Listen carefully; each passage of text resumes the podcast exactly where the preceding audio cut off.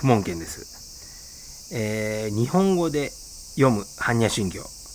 この講話を第2回目としてお話しいたします、えー、前回はこの講話に対する私の思いと後半に日本語でお経を読むということそして釈尊の教えとはどういうことを言うのかこのお話をさせていただきました。特に釈尊の教えとはどういうことかそれは釈尊がお分かりになったことに関する教え。そしてお分かりになったことから導き出された存在に関する教え。同時にお分かりになったことから導き出された認識に関する教え。それらを理解体得するための実践に関する教え。そして実践し理解体得した上の心境や境地に関する教え。このように5つに分類されますよというふうにお話しいたしました。それでは今日の話の内容です。今日はその釈尊のお分かりになったこととは何なのか。そして般若心経の一般的な概要についてお話ししたいと思います釈尊の教えの根幹である釈尊のお分かりになったこととはこの世の中を動かしている根本原理のことです。この、このことをお分かりになられたのです。その根本原理とは、縁起と呼ばれる因果論です。因果論とは、ある原因によって結果が起こるということ。ある原因と結果がどう結びついているか。それによってこの世の中の根本的原理を読み解こうとするそういう思考のことです因果説とも言いますこの因果論自体は古代インドのみならず古代中国古代ギリシャなどあらゆる地域でまた現代科学や医学の分野においても説かれている古今東西にある思考の一つです。釈尊はこの世のなこの世の中を動かす根本原理は縁起であるとお分かりになったのです。この縁起の具体的な内容に入る前にその位置づけをお話ししましょう。物理学には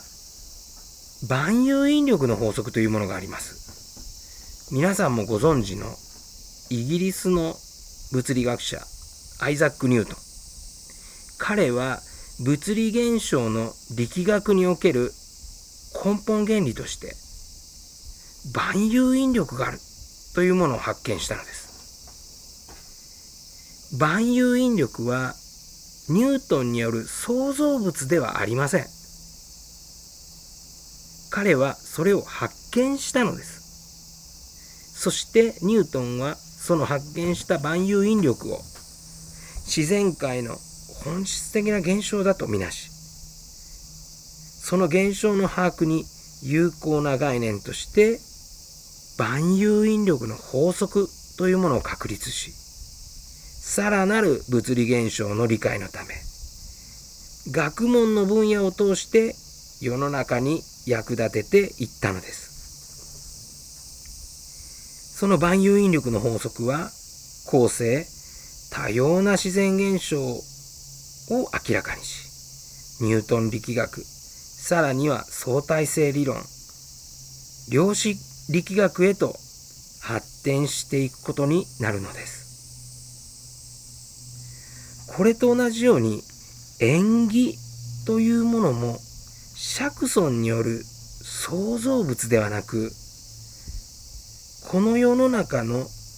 物理現象はもちろん、心理的、事象的な方面も含めた根本原理であるとして、縁起を発見されたのです。ですから縁起はいわゆる釈尊の創造物というよりはではなくて釈尊がお分かりになったという方がふさわしいと思うのです。もし釈尊がニュートンと同じように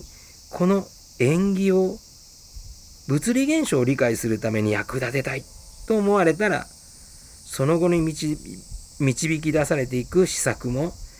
自然科学の学問的な方面に生かされていったのかもしれません。しかし釈尊はこのこの世の根本原理として発見した縁起を自然科学の方面だけに生かすのではなくその縁起の上で人間はいかにして生きるべきなのか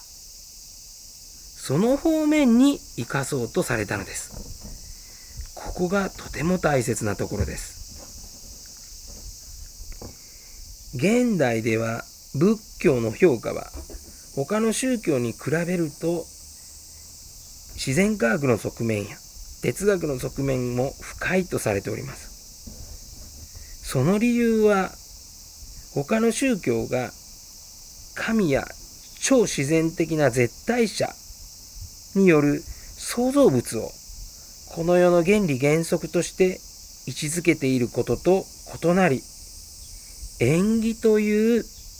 因果論を原理原則として見ているからなのです。釈尊は縁起を人はいかにして生きるべきなのか。その生きるための教えとして位置づけたんです。次に後半に入ります。般若心経の一般的な概要をお話しいたします。前回も申し上げた通り仏典という論文は膨大な分野にわたっておりそれら領域に分けて仏典群としてまとめております。その中でも空の思想に関する仏典群を般若経典と言います。空の思想とは辞書辞書的に言いますとあらゆる事物は空でありそれぞれのものが固定的な実体を持っていないとみなそうとする思想を言うのです。つまり、あらゆる物事、現象の本来の姿は固定的な普遍的な実体を持っていないというのが空である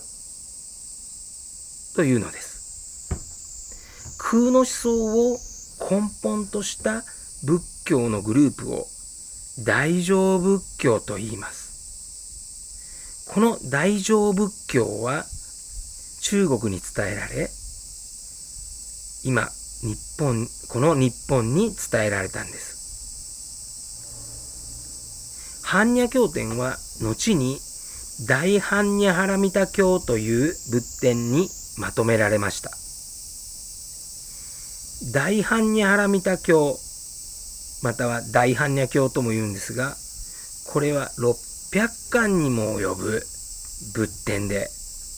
あらゆる仏典の中の最大のものです。その大般若経のエッセンスをまとめたものが、この般若心経なのです。一般的に般若心経は空の思想が書いてあると言われるのは般若経典の一つであるからなのです。この般若心経は全文276文字になりますが、はじめの兄弟、お経の題名、マカ般若ハラミタ心経と最後の般若心経という字を抜きますと、本文はわずか262文字というのです。ですから仏教の上でも最も大切なことが簡潔に説かれている仏典なのです。その般若心経は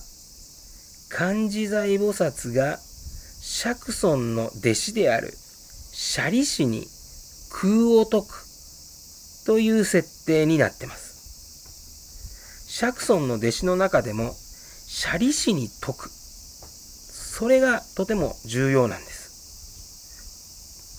というのは、舎利氏は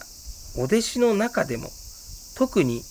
会議派と呼ばれるちょっと疑い深く見る哲学者で有名だったんです。つまり会議派の哲学者に空を解く。それも釈尊が解くという設定ではなく、漢字財菩薩、観音様が解くという形をとってるんです。その物語の大きなテーマが空です。般若心経では一貫して世の中のあらゆる物事の本来の姿は空であると説いているんです。先ほどの辞書的に言いますと、あらゆる事物は空であり、それぞれのものが固定的な普遍的な実態を持っていない。そういうふうに見ろ。というのです。もう少しわかりやすく言いますと、私たちは普段見るもの、聞くものは、これがこれである。これはこうである。と、決まった形や概念があると思っています。また、そうだから、この世はこうなる。この社会はこうなる。というふうに成り立っていくんです。その考え方をよく観察して突き詰めてみますと、決まった普遍的な形や概念、存在というものがあるというところから始まり、その先に社会や世の中が成り立っている。そのように捉えているんです。しかし、般若心経においては、この世のあらゆる事物を、物事を突き詰めても、これがこれである。これが私である。といったように、絶対的な変わらない普遍的なものがあるのだと言い切れないというのです。絶対的な普遍的なものはあるのだとは言い切れないというのです。この事実を空の思想と呼び、大乗仏教の根幹となる思想なのです。ですから、一般的に般若心経の教えを空の立場に立てば、物事に絶対的な観念を抱いてならない。普遍的なものがあると思ってはならない。だから何事にはとらわれてはならない。そういうふうにな教えなんだと解釈されていることが多いのです。しかし、昭和の前奏である松原太道和尚は、般若心経の教えをこういうふうなものだとおっしゃってます。それは何事にもとらわれなくて済む道理が説かれているんだというのです。何事にもとらわれてはいけないというのではなく何事にもとらわれなくて済むよというのです。私はこの見方に深く同感をいたします。般若心経では、ありとあらゆる物事の空であるということが繰り返し繰り返し説かれ、それを理解することがまた大切だよということを繰り返し繰り返し説くのです。それが般若心経という物語の展開です。そして般若心経ではありとあらゆるものが空でありあらゆるものに対し空であると見なさいよその理由は釈尊のお分かりになったこの世の根本原理である。それが縁起だからだよ。と冒頭にズバッと言っているんです。順番にまとめますと般若心経の流れは釈尊のお分かりになった縁起が説かれその次に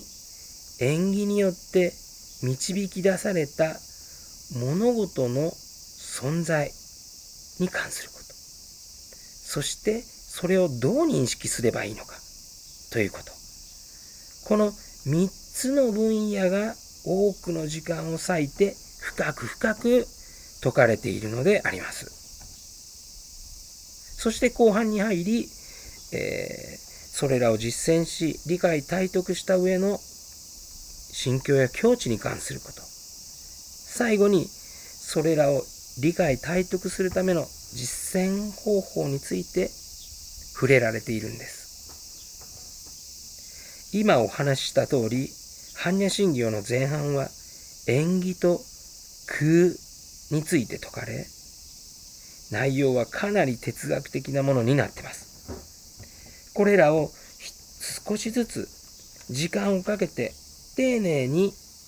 現代に生きる私たち日本人が分かる言葉にして皆さんと一緒に読み解いていこうと思うのですはい今日のまとめです今日は、えー、今日は釈尊のお分かりになったこと、それは縁起であるというお話をしました。縁起は仏教の根本の教えにあたるんだよという話です。そして後半は、般若心経の一般的な概要について、空の思想を説く仏典ですよというお話をしました。さて、次回は般若心経の題名マカ般若ハラミタ心経について皆さんと一緒に読んでいこうと思います。はい。それでは今日はここまで。ありがとうございました。